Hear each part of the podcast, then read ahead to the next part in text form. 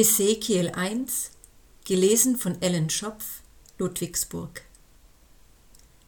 Im dreißigsten Jahr am fünften Tage des vierten Monats, als ich inmitten der Verschleppten am Fluss Kebar war, tat sich der Himmel auf und ich sah Erscheinungen Gottes. Am fünften Tag des Monats, es war das fünfte Jahr, nachdem der König Joachim gefangen weggeführt war, da geschah das Wort des Herrn zu Ezekiel, dem Sohn des Busi, dem Priester im Lande der Chaldäer am Fluss Kebar. Dort kam die Hand des Herrn über ihn. Und ich sah, und siehe, es kam ein ungestümer Wind von Norden her, eine mächtige Wolke und loderndes Feuer, und Glanz war rings um sie her. Und mitten im Feuer war es wie blinkendes Kupfer und mitten darin war etwas wie vier Wesen, die waren anzusehen wie Menschen. Und jedes von ihnen hatte vier Angesichter und vier Flügel. Und ihre Beine standen gerade, und ihre Füße waren wie Hufe von Stieren und glänzten wie blinkende glatte Bronze. Und sie hatten Menschenhände unter ihren Flügeln an ihren vier Seiten. Die vier hatten Angesichter und Flügel. Ihre Flügel berührten einer den anderen. Und wenn sie gingen, brauchten sie sich nicht umzuwenden. Immer gingen sie in der Richtung eines ihrer Angesichter. Ihre Angesichter waren vorn gleich einem Menschen und zur rechten Seite gleich einem Löwen bei allen Vieren und zur linken Seite gleich einem Stier bei allen Vieren und hinten gleich einem Adler bei allen Vieren. Und ihre Flügel waren nach oben hin ausgespannt, je zwei Flügel berührten einander, und mit zwei Flügeln bedeckten sie ihren Leib.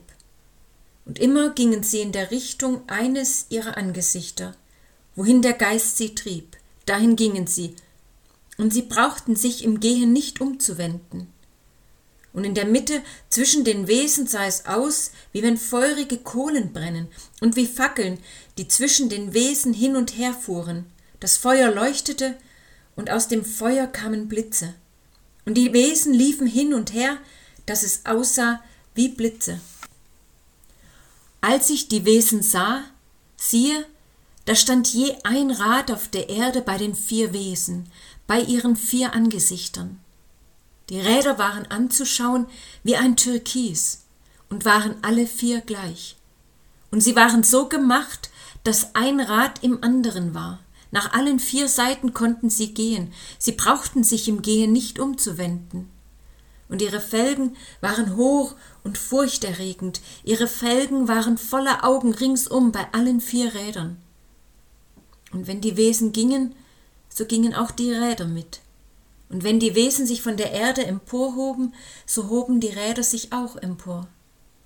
Wohin der Geist sie trieb, dahin gingen sie, und die Räder hoben sich mit ihnen empor. Denn es war der Geist der Wesen in den Rädern.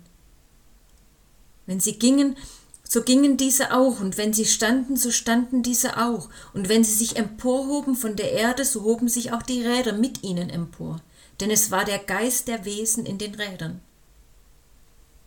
Aber über den Häuptern der Wesen war es wie eine Himmelsfeste, wie ein Kristall, unheimlich anzusehen, oben über ihren Häuptern ausgespannt, dass unter der Feste ihre Flügel ausgestreckt waren, einer an dem anderen, und mit zwei Flügeln bedeckten sie ihren Leib. Und ich hörte ihre Flügel rauschen wie große Wasser, und die Stimme des Allmächtigen, wenn sie gingen, ein Getöse wie in einem Heerlager.